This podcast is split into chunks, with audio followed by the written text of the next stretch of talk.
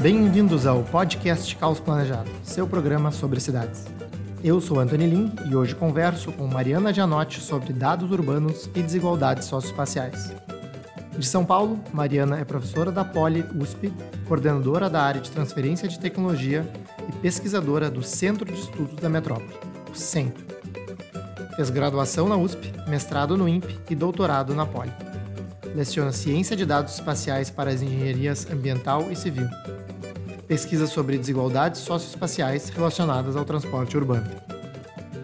Também estão presentes durante a gravação apoiadores do Caos Planejado, tem a oportunidade de fazer perguntas durante a nossa conversa. Quer participar do nosso grupo de WhatsApp e ficar por dentro do que acontece no urbanismo brasileiro? Acesse caosplanejado.com/apoie. Este episódio é oferecido pelo grupo OSPA. Acesse www.ospa.com.br e saiba mais sobre o grupo que atua no desenvolvimento urbano e imobiliário de ponta a ponta, unindo arquitetura, urbanismo, tecnologia e mercado financeiro. Então, seja muito bem-vinda, Mariana. Obrigado por aceitar uh, bater um papo com a gente. Uh, e para começar a nossa conversa, né, uh, eu vejo que né, nas, nos, nas várias entrevistas que a gente já fez por aqui, a gente percebe que, principalmente no Brasil, vários caminhos levam as pessoas ao urbanismo. Né? Eu estava vendo a tua trajetória, que começou com engenharia agronômica. Né? Então, eu fiquei super curioso para entender como que foi esse, essa trajetória, né, e como que foi parar nessa área de, de urbanismo e transportes.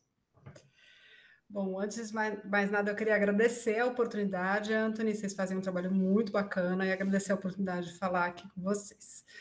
Bom, é legal que você puxou da minha trajetória, né? Eu acho que a engenharia tem uma característica muito interessante, que ela é muito ampla. Então, a gente acaba tendo uma base de cálculo, uma base geral de engenharia, que é comum às engenharias, mas obviamente eu tinha um foco mais específico relacionado ao rural e não ao urbano. Mas eu me apaixonei pela área de sensoramento remoto, análise espacial, e daí né, que começou, digamos assim, a minha migração para as áreas de urbano. Então, eu quando saí para o mercado de trabalho, eu fui para uma grande empresa, percebi que não era aquilo que eu queria, e resolvi voltar para a academia e fui para o Instituto Nacional de Pesquisas Espaciais, que era a referência nacional né, na parte de sensoramento remoto, de processamento, que era o que eu tinha me apaixonado. E foi uma super tacada. Meu mestrado foi fundamental para tudo que veio depois, né? Foi estruturante, não foi fácil, porque o INPE é puxado, mas foi maravilhoso, no sentido que abriu portas, né, para que eu chegasse onde eu estou hoje.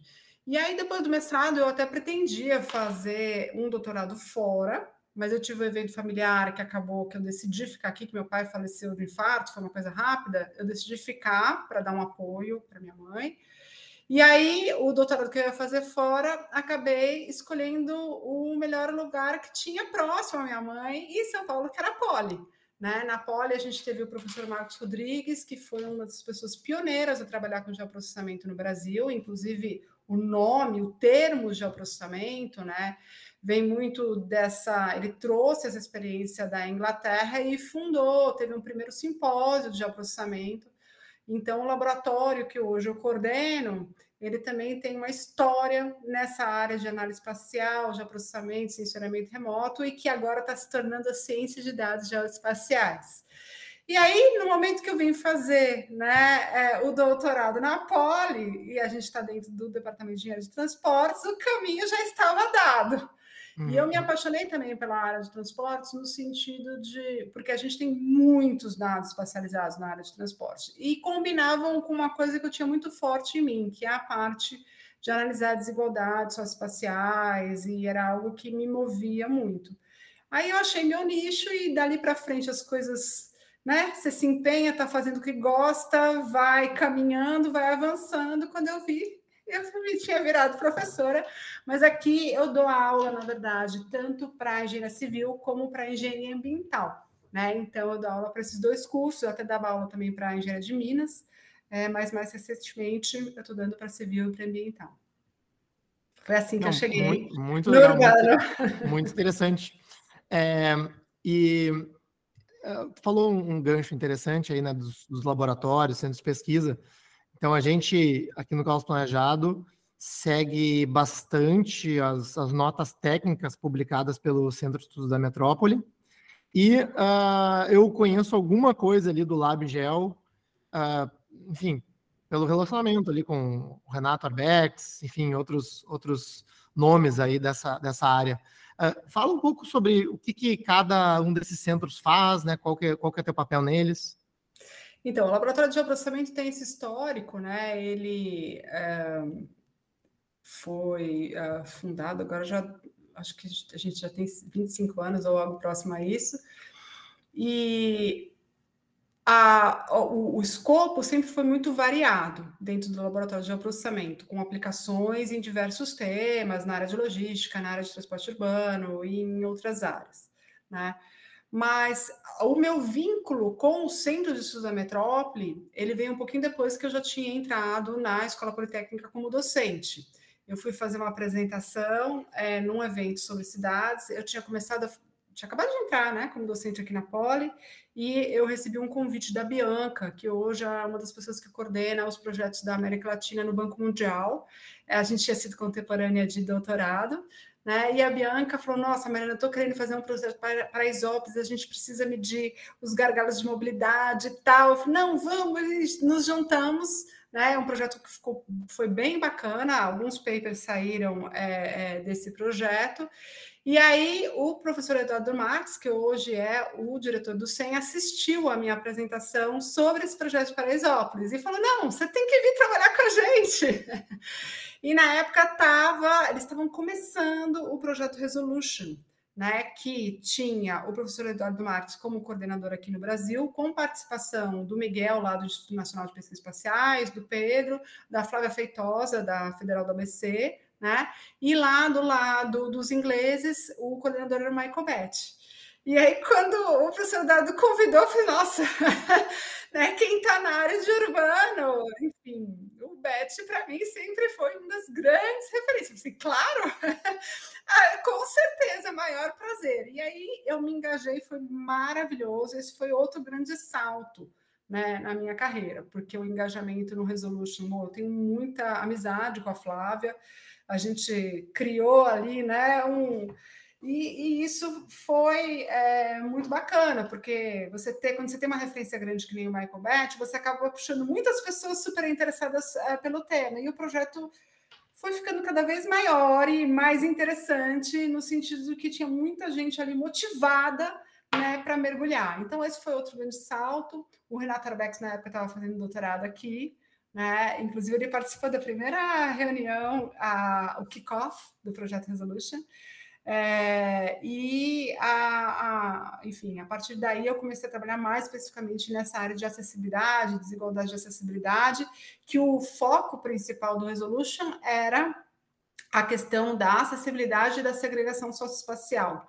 Como é que essas duas dimensões é, se articulavam na cidade a Flávia, né, aqui no Brasil era a pessoa que, enfim, puxava essa parte de segregação, eles não tinham ninguém no Brasil da parte de transporte, e eu acabei puxando esse vai work package de acessibilidade e, enfim, as coisas começaram a desenrolar. Aquela coisa, você faz o que gosta, vai né, se aproximando das pessoas que também têm as mesmas afinidades, as oportunidades vão surgindo e a gente vai aprendendo muito no caminho e conhecendo muita gente interessante também. Não, bem legal. Bem legal. E, e, ah, só uma última pergunta em relação a essa parte de, de formação, né? Antes de a gente entrar nos, nos assuntos mais no, no, miolo aqui. Uh, enfim, essa parte de, de, trabalho de análise de dados, né? Uh, usar os dados, manipular os dados, olhar as evidências, entender, né? Uh, estatística, isso, assim, eu, eu, vejo que, pelo menos assim, eu com uma formação em arquitetura e urbanismo, né, e eu, e eu vejo isso por conversar com outros urbanistas, acaba sendo até uma, uma deficiência de muitos cursos de urbanismo, né? E se pega, por exemplo, a tua trajetória da, que vem da engenharia, né? O próprio Eduardo Marques, acho que também é engenheiro, né? Enfim, falou o nome de várias pessoas que vieram de engenharias, né? E que hoje conseguem fazer um trabalho super relevante, né? Nessa, principalmente nessa parte de, de análise de dados. Um, por causa disso. Como que tem sido o. Né, tu falou, por exemplo, hoje, né, que você dá aula na engenharia e não na, no, no, urbanismo, né? na arquitetura e urbanismo. Como que é a interface entre essas disciplinas, né? Qual que é a... porque eu, eu, eu, vi que já fez alguns papers com o Carlos Leite, né, que é arquiteto urbanista. Então, assim, isso está avançando para dentro do urbanismo, o urbanismo está avançando para dentro dessa área de dados. Uh, fala, acho... fala um pouco sobre isso. Eu acho que tem um caminho natural, né? Eu acho que primeiro uh, a gente mudou de paradigma recentemente com um grande volume de dados disponíveis para a gente poder olhar o urbano, tá? É, então, independentemente da rota pessoal de cada um, né? Eu, Edu, viemos da engenharia e tal, e portanto a gente tem um apreço com mexer com dados e cálculos e etc. É um caminho um pouco inevitável, né, para o urbanismo incorporar essa parte de ciência de dados, em especial de ciência de dados geoespaciais, porque ela está justamente nos produzindo muitas evidências desses sistemas complexos que são as cidades. Né? E, uh, assim, uma coisa bem bacana que tem sido para mim enquanto docente é que a gente tem aqui na, na Poli o programa Polifal, né, e o FAO Poli.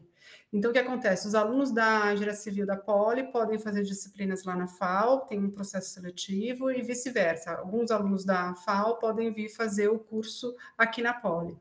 E é uma delícia, porque quando os alunos da FAO chegam aqui, falam, nossa, como é que a gente não tem essa disciplina lá na FAO e não sei o que lá? Eu falo assim, ah, peçam, peçam que a gente dá um jeito de abrir turma para lá. Até porque na disciplina básica, né, que é a disciplina de geomática 1, que é a disciplina de topografia, é a gente que dá para arquitetura, né? Então seria totalmente possível, mas eu acho que as faculdades de arquitetura e urbanismo têm que criar essa cadeira relacionada à ciência de dados. É inevitável, né? E essa geração mais nova que está agora, né, estudando, vai se formar, eles gostam. É a geração digital, né? Então tá na veia. Então, eu acho né, que e, e, a ciência de dados ela é interessante porque ela tem espaço para aquela pessoa que gosta de scripts, códigos e cálculos, mas ele também tem espaço para quem tem uma percepção visual dessa parte da visualização. Por que, que eu estou dizendo isso? Porque na paradigma do Big Data, um dos eixos importantes é a visualização, porque o volume é tão grande que a gente quer enxergar padrões super heterogêneos né? E aí, portanto, as estratégias de visualização passam a ser fundamentais para a gente fazer a interpretação do que, que aquele universo, muitas uhum. vezes, de dados está nos dando. Então, uhum. acho que tem espaço para o arquiteto urbanista, que tem até uma formação nesse campo, né, mais relacionado à visualização, que é até melhor do que, do que o engenheiro tem. Né? Então, tem espaço, acho que devemos caminhar para isso. Não, maravilha.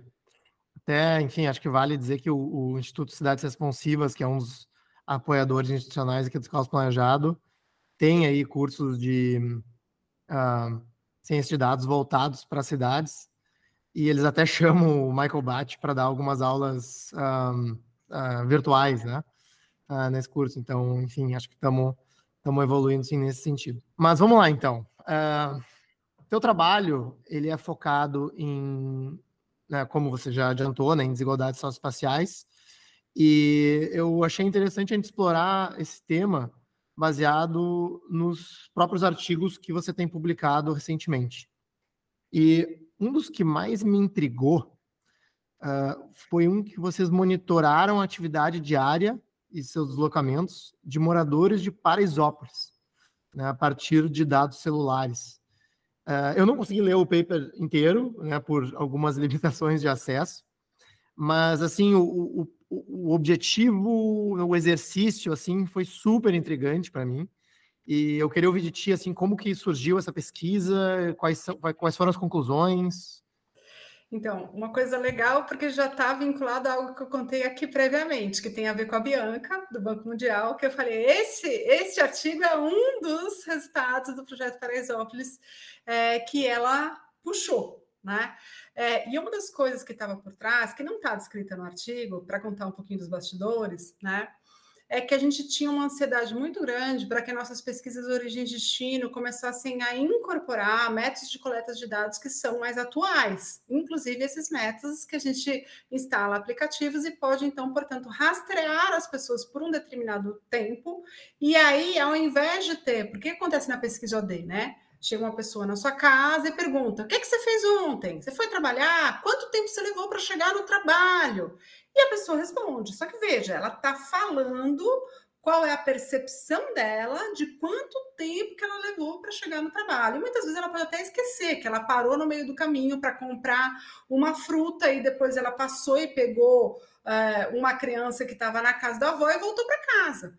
Né? Então, quando a gente está falando de uma entrevista nesse molde, ela é importante porque ela vai permitir você trazer dados socioeconômicos e outros perfis que os dados quantitativos, por exemplo, de rastreamento não vão nos dar, né? Mas é muito interessante a gente poder explorar essas outras oportunidades. A gente não conseguiu que esse tipo de método fosse de fato incorporado já na pesquisa de 2017. Eles até acho que fizeram um pequeno trial, mas na época a Bianca promoveu, foi super interessante, chamou gente do MIT, gente da Europa, e a gente fez um workshop sobre esse tipo de dado, é, esse tipo de levantamento com dados de rastreamento. Tá? E é uma tendência internacional nessa área de pesquisa de mobilidade. E agora, com os chat GPTs da vida e etc., já tinha uma tendência de gamificação super interessante, que na nossa época a gente ainda não tinha é, algoritmos e aplicativos nesse ponto. Mas agora o que, que eles fazem, né? A pessoa está lá, é óbvio que ela tem, passa por um comitê de ética, a pessoa entende o que, que ela vai estar tá fazendo, que a gente vai estar tá acompanhando ela. No nosso caso, eram duas semanas, 14 dias, né? A amostra inicial que a gente, nosso target, né, o que a gente estava apontando era 380 pessoas. Para chegar nessas 380, a gente teve que passar em três vezes o número de casas para conseguir os voluntários para poder participar. O planejamento amostral, a gente não tinha muitos dados da comunidade, então foi um planejamento amostral pensado na distribuição espacial da, da de Paraisópolis, né, com todas as restrições que a gente acaba é, levando disso, mas a gente aprendeu muito no processo, né? Então, assim, a gente não consegue extrapolar muito, dadas as características da amostra e a, todas as dificuldades que a gente teve, inclusive para poder entrar na favela. Tem toda uma organização ali, a gente precisou combinar. Então, por exemplo, só para contar também um pouquinho dos bastidores, combinamos de fazer o levantamento durante o dia, então tinha um horário combinado. Só que aí, nesse horário combinado, que era durante o dia, a gente não estava pegando as pessoas que trabalhavam. E aí a gente teve que renegociar para conseguir em horários que eram fora desse período inicialmente combinado. Então, foi toda uma super articulação que o banco deu um super apoio para a gente fazer, né? Foi fundamental. E eu acho que o, o, o para além, digamos assim, da conclusão principal do artigo, né? O artigo é um artigo que foi o mestrado da Bruna Pisol, que foi orientado, na verdade, pelo Orlando Strambi, que estava dentro desse guarda-chuva que era o projeto Paraisópolis, que eu estava coordenando a parte científica. Né? Mas o que a Bruna é, e o Orlando, né, em especial, estavam perseguindo e ficou claro é essa heterogeneidade dos padrões espaço-temporais de, de, locomoção na cidade. Por que, que isso é super importante para o planejamento de transporte? Porque os modelos de demanda antigos, né, a gente não tinha muito dados. Então, a gente pegava e encaixotava. Ah, motivo trabalho, motivo educação, motivo lazer, motivo compras, e aí a gente meio ficava enquadrando, né? Que até tem a ver, o Bate fala muito é, é, nas, nas falas mais recentes relacionadas aos últimos livros, né? O Inventing Future Cities e etc. Ele fala muito que a gente tinha essa visão meio top-down das cidades, né? Que a gente achava que era um sistema com subsistemas. E cada vez mais, quando a gente vai olhando essa heterogeneidade espaço-temporal, a gente vai percebendo que é muita heterogeneidade, que são vários sistemas né, e vários agentes influenciando, e que não dá para a gente ter essa visão que a gente fazia antes da cidade, que enquadrava ali em caixinhas. Então, lá tem, esse paper tem essa, essa característica aí, que ele cutuca, né, que a gente deve partir para tipos de levantamentos diferentes dos tradicionais, em que a gente consiga captar melhor essa heterogeneidade. E pensando pós-Covid, isso passa a ter uma importância maior ainda, né? Porque se já era fragmentado e a gente não enxergava, no pós-Covid, então, o que é casa, o que era só local de casa virou local de trabalho, e aí tem todo um mix, né, que antes não existia. Então, enfim, não sei se eu consegui dar um geral, mas não, eu acho que tentei puxar as pontas mais importantes. Bem legal, bem legal. É só uma, uma curiosidade, assim, porque uh, eu, já, eu, já, tive em Paraisópolis, a gente gravou um episódio lá, inclusive, é, e é um, é um bairro enorme, né? Até brincam que é, um, é uma cidade dentro da cidade. É, vocês conseguiram identificar nesses padrões, assim, o, digamos assim, o quanto dos deslocamentos são dentro da, de, da própria Paraisópolis, assim, de quanto o ecossistema, digamos assim, gira em torno de si próprio? Eu não vou conseguir te dizer o número agora, porque eu não estudei direitinho e não sabia exatamente o que eu ia falar, então eu não preparei uma colinha aqui, mas eu posso te dizer que é muito maior do que a gente esperava. Então, a gente não tinha uma expectativa de que a mobilidade interna ia ser tão grande quanto a gente captou. Então, uma parte muito maior do que a gente tinha expectativa de circulação era de fato interna a Paraisópolis, tá? Mas eu vou ficar te devendo. É, inclusive, eu é só eu mando os artigos para você e tudo mais, depois para você ter os números Não, em detalhes, se você quiser postar aí em complementariedade aqui a entrevista. Não, maravilha, acho que já, já é suficiente, assim, porque era uma, sei lá, uma hipótese que eu acho que seria, né, que, eu, que eu imaginei que pudesse acontecer nesse tipo de estudo. É, bom, é, né, dentro desse mesmo universo né, de uso de dados, né, tem, tem, um outro paper que vocês analisaram padrões de deslocamento uh, da população de baixa renda de São Paulo, né, da cidade como um todo. Uh, como é que foi, assim, teve, os, os, dois estudos têm alguma relação entre si uh, e, e, quais foram né, os, os principais achados desse outro paper? É, tem dois outros que a gente olha os deslocamentos. Um que a gente olha com dados de telefonia celular e outro que a gente olha com dados de bilhetagem. O de bilhetagem é aquele big, big, big, issue, big data for big issues, né? E o outro é um da Habitat International, que a gente usa os dados de uma telecom. Então, todos eles estavam amarrados, eles surgiram na mesma época. Eu sempre vivo brincando que assim, não, quando a gente quer fazer pesquisa para o bem, o universo conspira. Porque quando a, a a, a, a, Bianca veio com a proposta do projeto Paraisópolis, né? A ideia era em Paraisópolis. Só que, concomitantemente, o André, né? Ele veio, ele estava trabalhando numa telecom e ele veio, professor, eu acho que a gente consegue fazer uma parceria com esses dados de telecom. Eu falei, ótimo, então vamos juntar e vamos incluir Paraisópolis. Só que aí, uma das hipóteses que eu ainda tenho, uma coisa que a gente persegue, né? É o quanto você tem um trade-off na escolha? Muito bem posicionado em termos das favelas em São Paulo. Vamos pegar também outras que estão em outras regiões de São Paulo. Então, a gente pegou São Francisco Global, pegou Parque Taipas, pegou Cantinho do Céu. Então, a ideia era pegar uma na Zona Leste, uma na Zona Norte, uma na Zona Sul, né? E aí fazer é, uma comparação. Então, a gente tinha esses dados de telefonia, que são dados super ricos, que hoje em dia é muito difícil conseguir. Eu falo, o André caiu do céu e as vontades né, coincidiram. E ele fez um trabalho super bacana, né? Óbvio que a gente fez todo um tratamento de anonimização, e a gente fez a anonimização em duas dimensões, tanto a anonimização dos usuários, né? Quanto também uma anonimização espacial. Por quê? Porque a gente percebeu que o método, que um dos métodos de você fazer localização a partir dos dados de telefonia é assim: a pessoa usa o telefone, troca alguma mensagem pela internet, você tem uma das antenas da telecom te captando. Se você tiver três antenas ao mesmo tempo, você fica com uma precisão muito boa para estimar onde a pessoa está. E a gente tinha esse dado que era mais enriquecido espacialmente, e aí a gente até testou, o André testou com ele próprio, né, com o sinal dele. Eu falei, cara, tá dando em cima da minha casa. Eu falei, não, vamos ver o que tem de protocolo para fazer a anonimização espacial, porque obviamente a gente queria, né? Eu uso tecnologia, eu cuido muito da questão da privacidade, porque eu quero continuar usando e não quero que as pessoas fiquem com raiva disso. E aí fez uma anonimização espacial, e aí a gente tinha então esses dados de telecom, né? Para poder olhar os fluxos dessas pessoas moradoras de favela. Paralelamente, né, a, é, a, aos moradores das comunidades, a gente também pegou pessoas de média ou média alta renda em algum lugar próximo porque a ideia era comparar a desigualdade. Qual é o padrão de mobilidade do cara de mais baixa renda o padrão de mobilidade do cara de mais média alta renda. E aí a gente fez algumas comparações e algumas coisas elas são realmente impressionantes, né? Então, por exemplo, às seis horas da manhã, e agora estou lembrando de um número sem ter estudado, né? Um morador de uma área de comunidade de favela, ele está, em média, a 6,4 quilômetros da casa dele.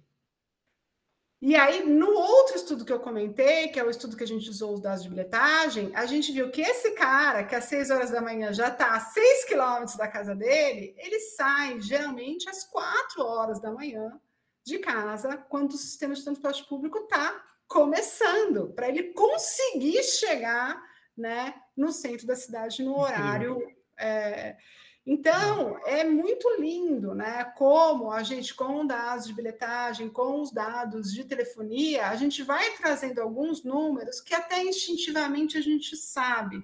Mas na hora que a gente vê né, o número de pessoas que estão bilhetando às quatro horas da manhã, e tem um mapa muito lindo que a primeira vez que quem fez foi o Renato Arbex, né? Que a gente coloca as primeiras bilhetagens está num artigo de uma, da Revista Brasileira de Cartografia.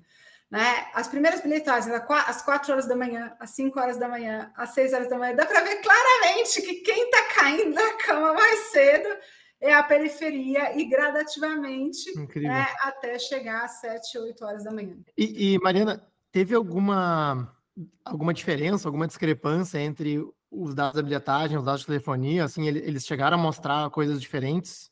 Eles ah, são é, eles Ou são complementares? Natureza, é. é. eles por natureza são diferentes, porque o do bilhetagem está pegando só quem usa transporte público, né? Uhum. E o da telefonia, na verdade, com o tipo de dado que a gente tinha, a gente nem conseguia inferir se a pessoa estava usando transporte público, se ela estava usando carro ou, ou, andando.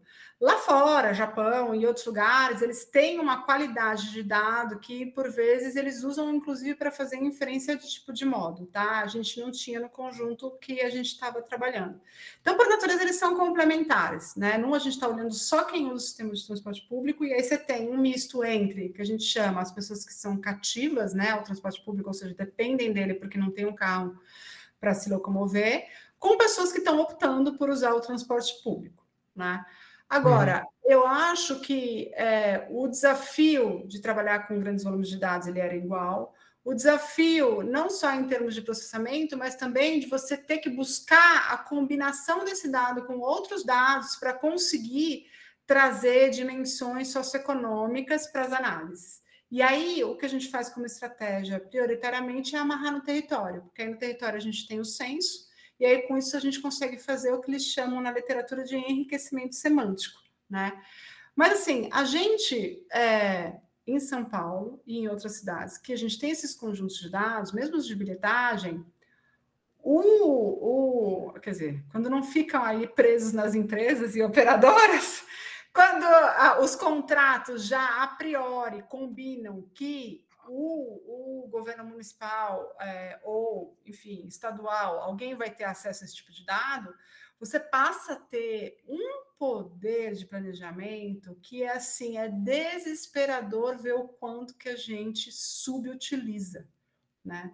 Uhum. Porque eles têm toda essa informação cadastral que daria para fazer assim detalhe detalhes essa caracterização, por exemplo, do tempo médio de viagem é, das pessoas que usam transporte público e moram na cidade de Tiradentes, né?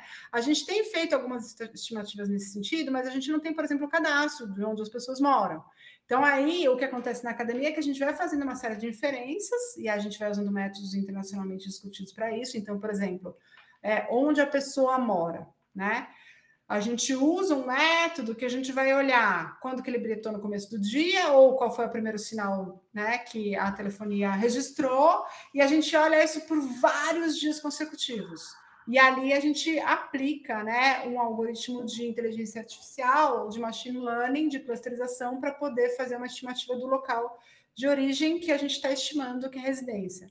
Mas pense hum. que se um contrato fosse bem feito, todos esses dados, né, o governo municipal e etc, poderia, né, trabalhar para ter essa matriz com um nível de treinamento muito maior, o que permitiria, obviamente, sempre com cuidado de olhando no agregado, chegar aí em métricas e indicadores bem importantes para a gente poder fazer a gestão do sistema uhum, uhum. Né, é tão sobrecarregado e tão absurdamente precário é, que a gente tem, é, não só em São Paulo, né, mas em outras cidades também. Mariana, eu vou te, eu vou te fazer uma pergunta que eu, eu fiz a mesma pergunta no programa com o Cláudio, é, mas como tu trabalha com desigualdades socioespaciais, talvez tu tenha uma opinião, não diria diferente, mas uh, talvez mais enriquecedora nesse sentido. Que assim, quando a gente fala em, em planejamento urbano, existe uma preocupação grande do uso do digital como ferramenta participativa. Por exemplo, ah, você vai discutir um plano diretor né, o quanto os inputs pela internet, por celular, né, uh, ou virtuais, são suficientemente inclusivos, né?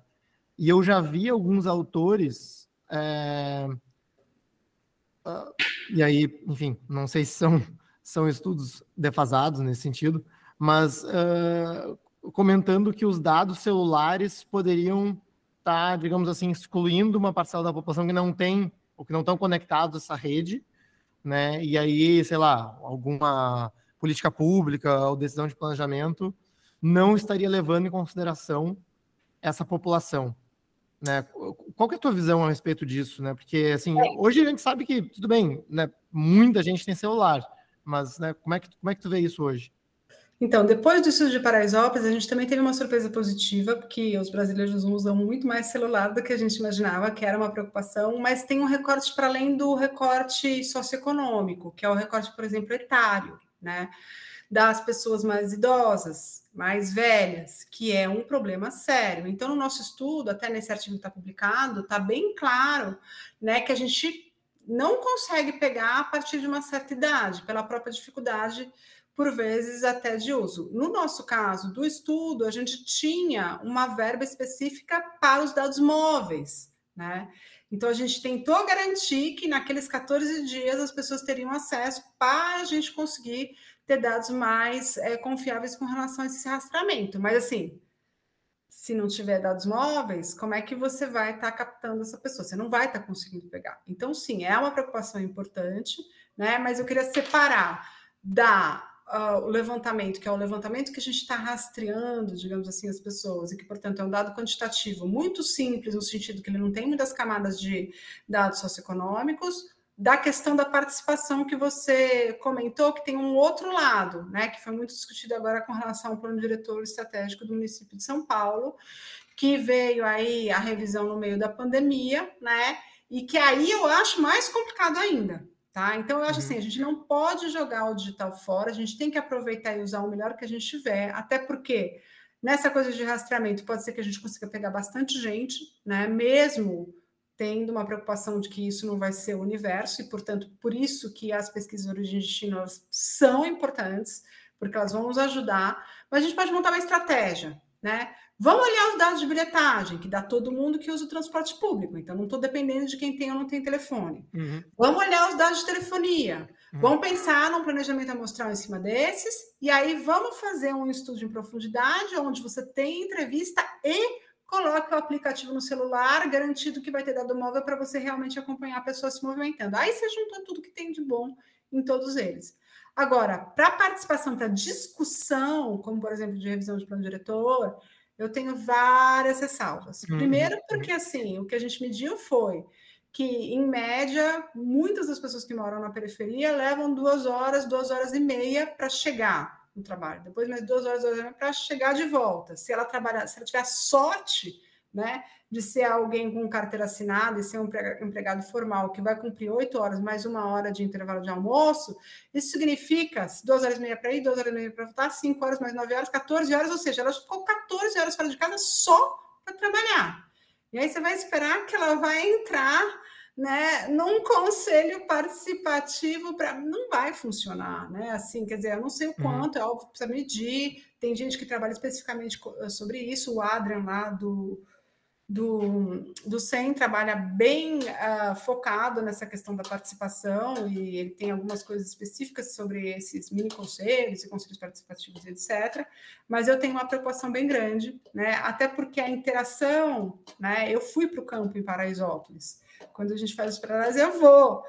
É, tem um, um, um a pessoa que não tem tanto acesso, né, por não ter dados móveis, mesmo que tenha o celular, não tem dados uhum. móveis, ou o nível educacional tem há poucos anos de estudo, etc., a capacidade dela de interagir, conseguir colocar ali o que ela realmente pensa, às vezes é muito limitada. Então, eu tenho uhum. sim a preocupação. Não, bem legal esse teu relato e super complementar aí para nossa, nossa discussão.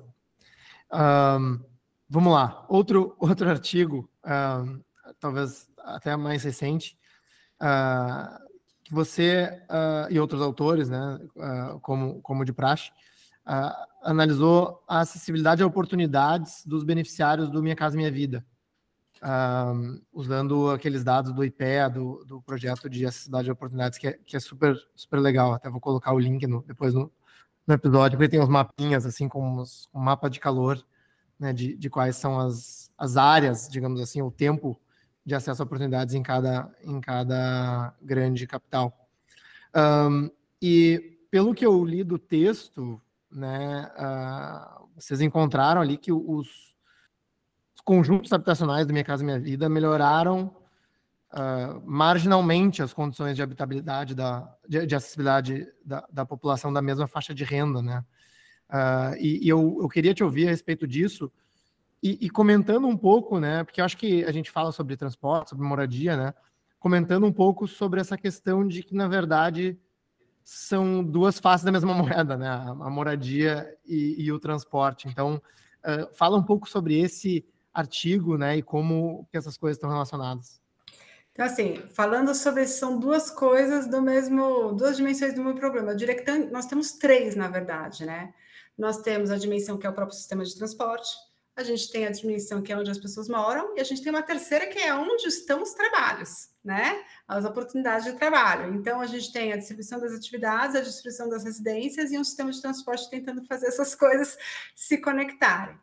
Esse trabalho do Minha Casa Minha Vida, né? Existe uma crítica muito forte ao programa do Minha Casa Minha Vida, que é com relação à periferização dos empreendimentos.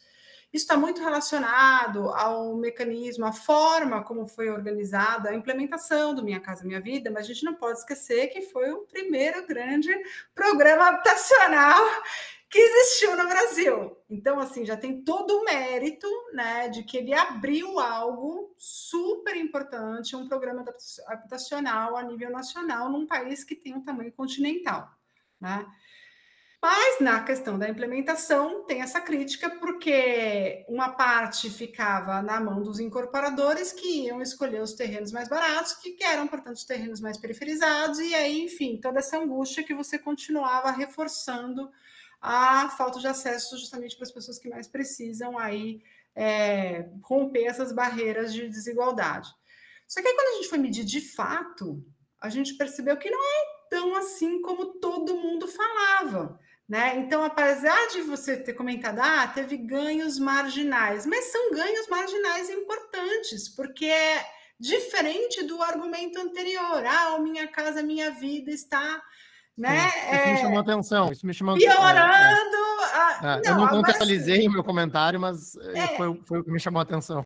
Então, porque assim, na verdade, né, tem diferenças entre as cidades, a gente olhou para várias cidades, não foi uma cidade só. Então, até por conta das próprias diferenças de como as cidades são, né? Então, Rio de Janeiro tem uma topografia toda singular, tem um tipo de microsegregação, tem é, Rio de Janeiro é um, né, um caso à parte.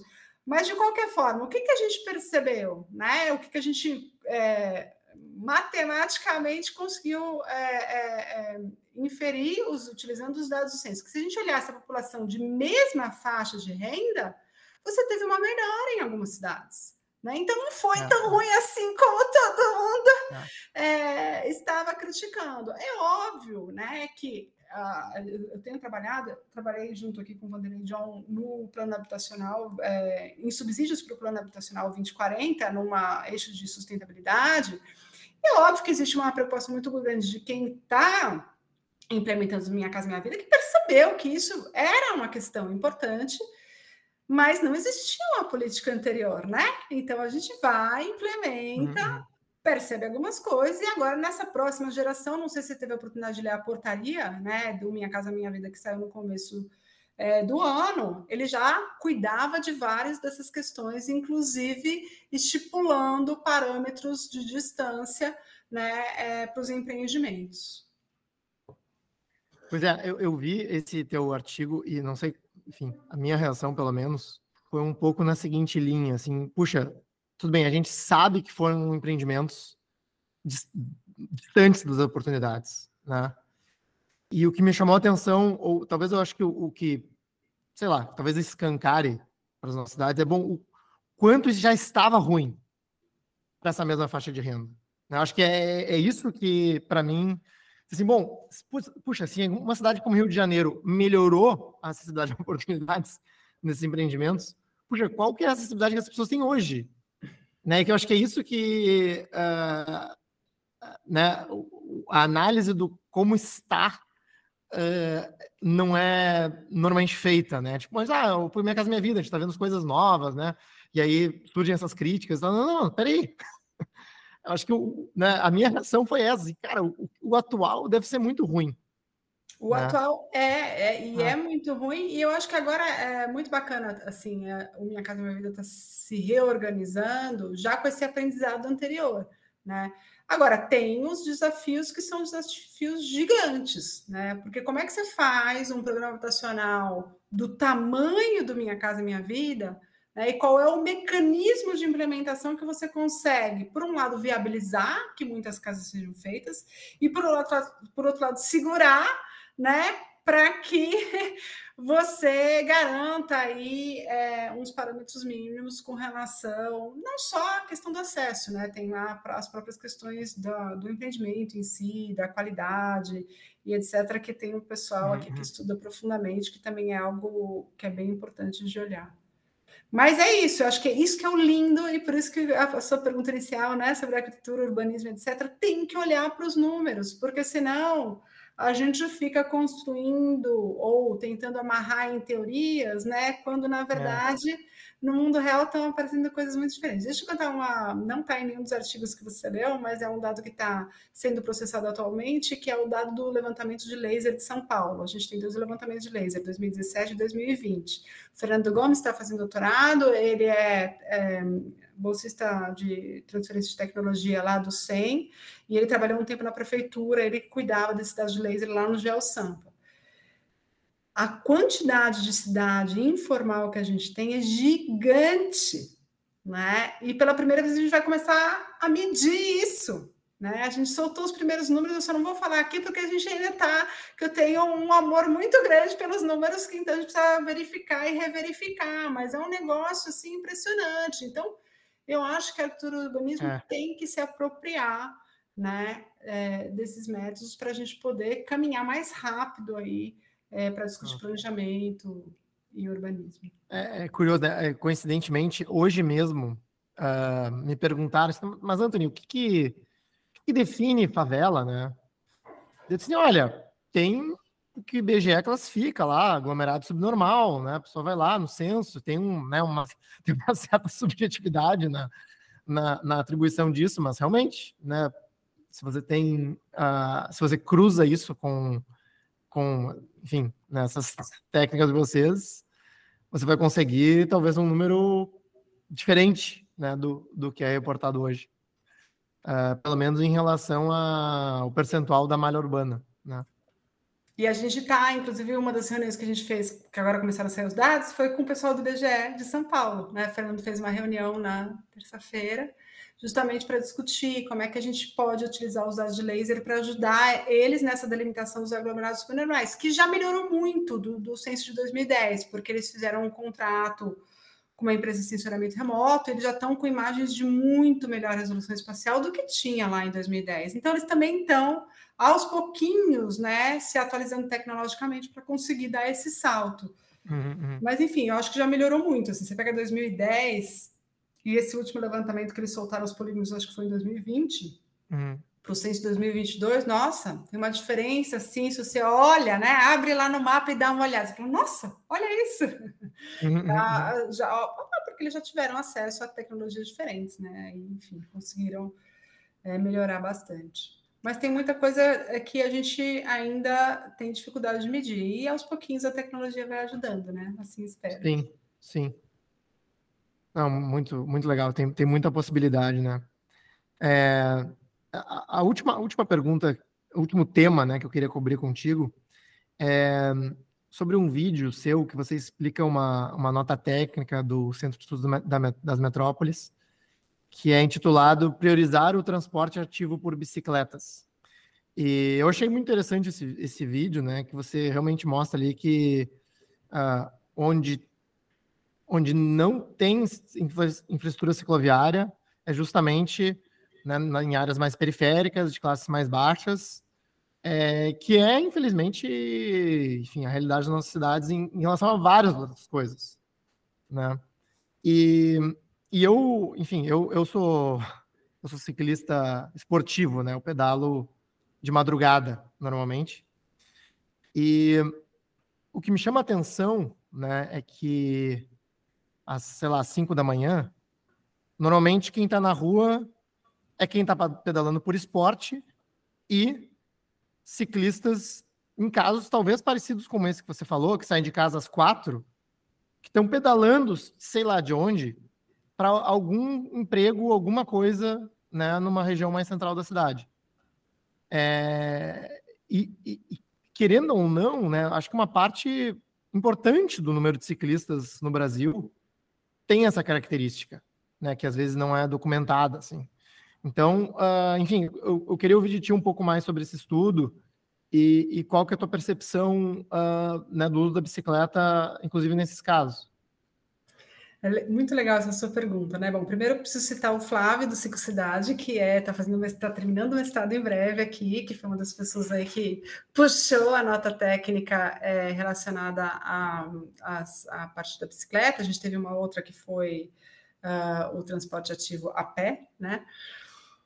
Mas eu vou também é, fazer um comentário né, que está relacionado com o doutorado da Tainá, Tainá Bittencourt, que está terminando o doutorado em breve, também tem artigos maravilhosos, um deles que você não citou aí, que eu achei que você ia falar, é que é o de São Paulo, Nova York e Londres, se você quiser depois eu posso comentar rapidinho. Mas a Tainá fez recentemente é, um levantamento, um dos artigos da tese dela é um levantamento qualitativo, né?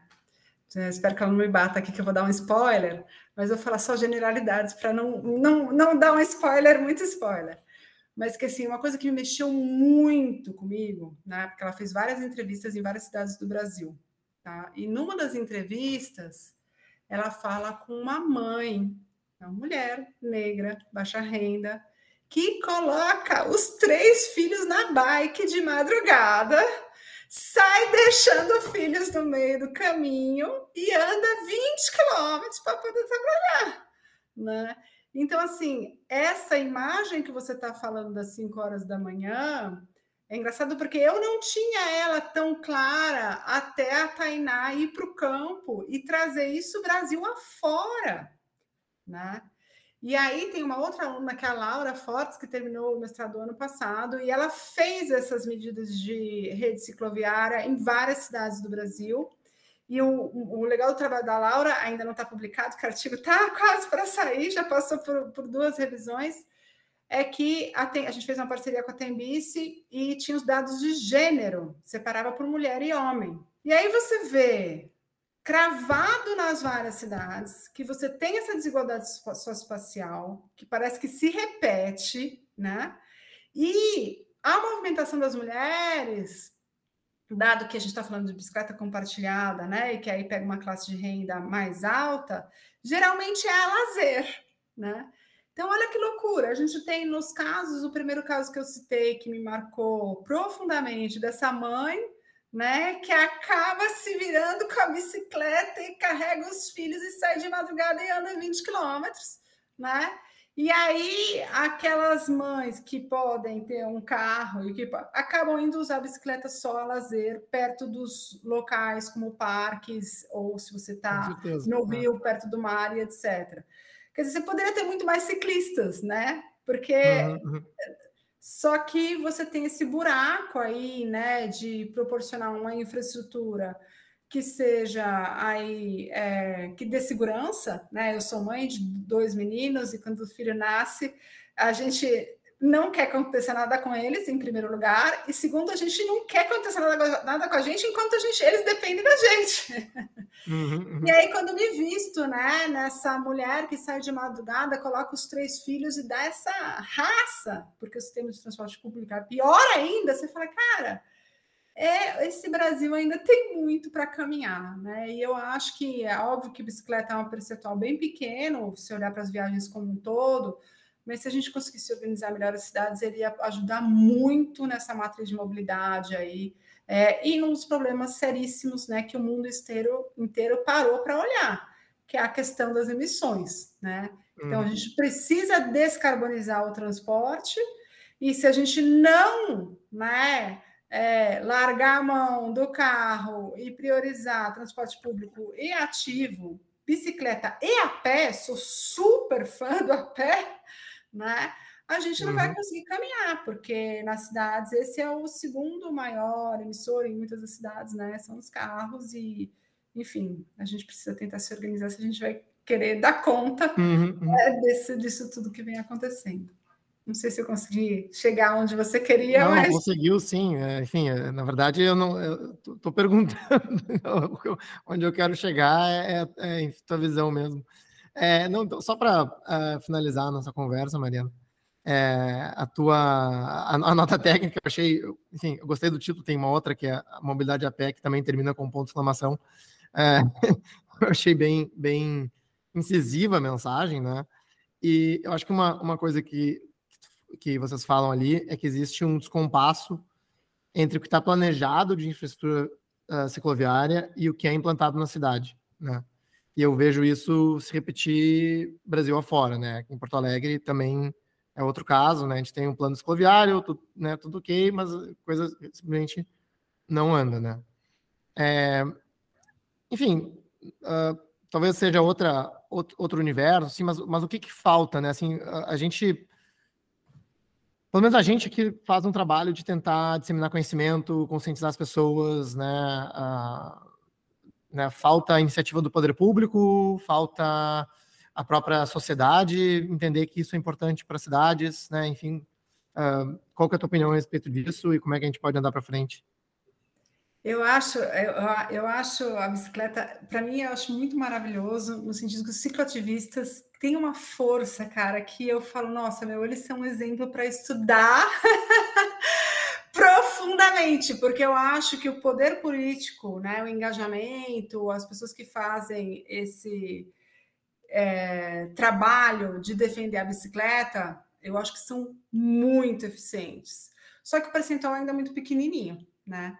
E aí, obviamente, tem um problema cultural que é muito sério, né? que a gente associa na nossa sociedade né, o carro né, a uma no status social, há uma questão de conforto, tem a coisa do gênero, né? A mulher não anda de bicicleta, não soa, não pode ficar com o cabelo desarrumado, tem que estar de chapinha, né? E uh, tem esse imaginário, né, que se constrói sobre o que, que é né, o carro e o que é a bicicleta. Então, acho que esse é um problema cultural importante e que tem que ser aos poucos, né? Mas eu não acho que é alguma coisa fácil. E, obviamente, faz muita diferença quando você tem alguém no poder público que se importa com isso. Né? Uhum. São Paulo e o professor Eduardo Max lá do SEM, ele estuda uma coisa super interessante, que é a resiliência das políticas, né? Então, você tem é, o urbano, e aí você tem pessoas de diferentes é, frentes assumindo para cuidar desse urbano. Algumas coisas resistem, outras resistem menos. Agora, para mim, por exemplo, no caso da bicicleta, fica claro assim: nós demos um grande passo em 2014, 2013, 2014, quando a gente fez a primeira geral, né? E agora, mesmo que uhum. tenha um uhum. monte de gente querendo matar, é, tá, já não é tão fácil, né? Uhum, e a uhum. esperança fica que no próximo respiro, que a gente tem alguém de fato preocupado com priorizar é, a bicicleta, a gente consiga já não sair, a gente vai sair mais de onde a gente estava antes, a gente já sai de um outro patamar para caminhar para frente. Mas uma coisa que eu acho que só em termos técnicos, né, que eu acho que é importante pontuar, falta um transporte público que ajude a integrar mais a bicicleta. Né? Eu acho que essa seria uma chave essencial aí. E aí não é só a bike sharing, né? Não é só a bicicleta compartilhada, porque ela pega só um campo, de repente pode ter uma bicicleta compartilhada como política pública, né? Ou uhum. mais que isso, né? O cuidado com os bicicletários e todos os equipamentos que são necessários para que a gente consiga fazer essa integração modal de uma maneira mais eficiente. Então, acho que para além da coisa política, né, do planejamento e da articulação da sociedade, etc., tem uma coisa técnica uhum. enquanto a gente não melhora de fato o transporte público, não leva em consideração que a bicicleta é algo que vai fazer essa última milha ou essa primeira milha, né? Eu acho que vai eh, isso trava, né? Uhum, trava uhum. de fato a ampliação aí do uso da bicicleta de forma geral.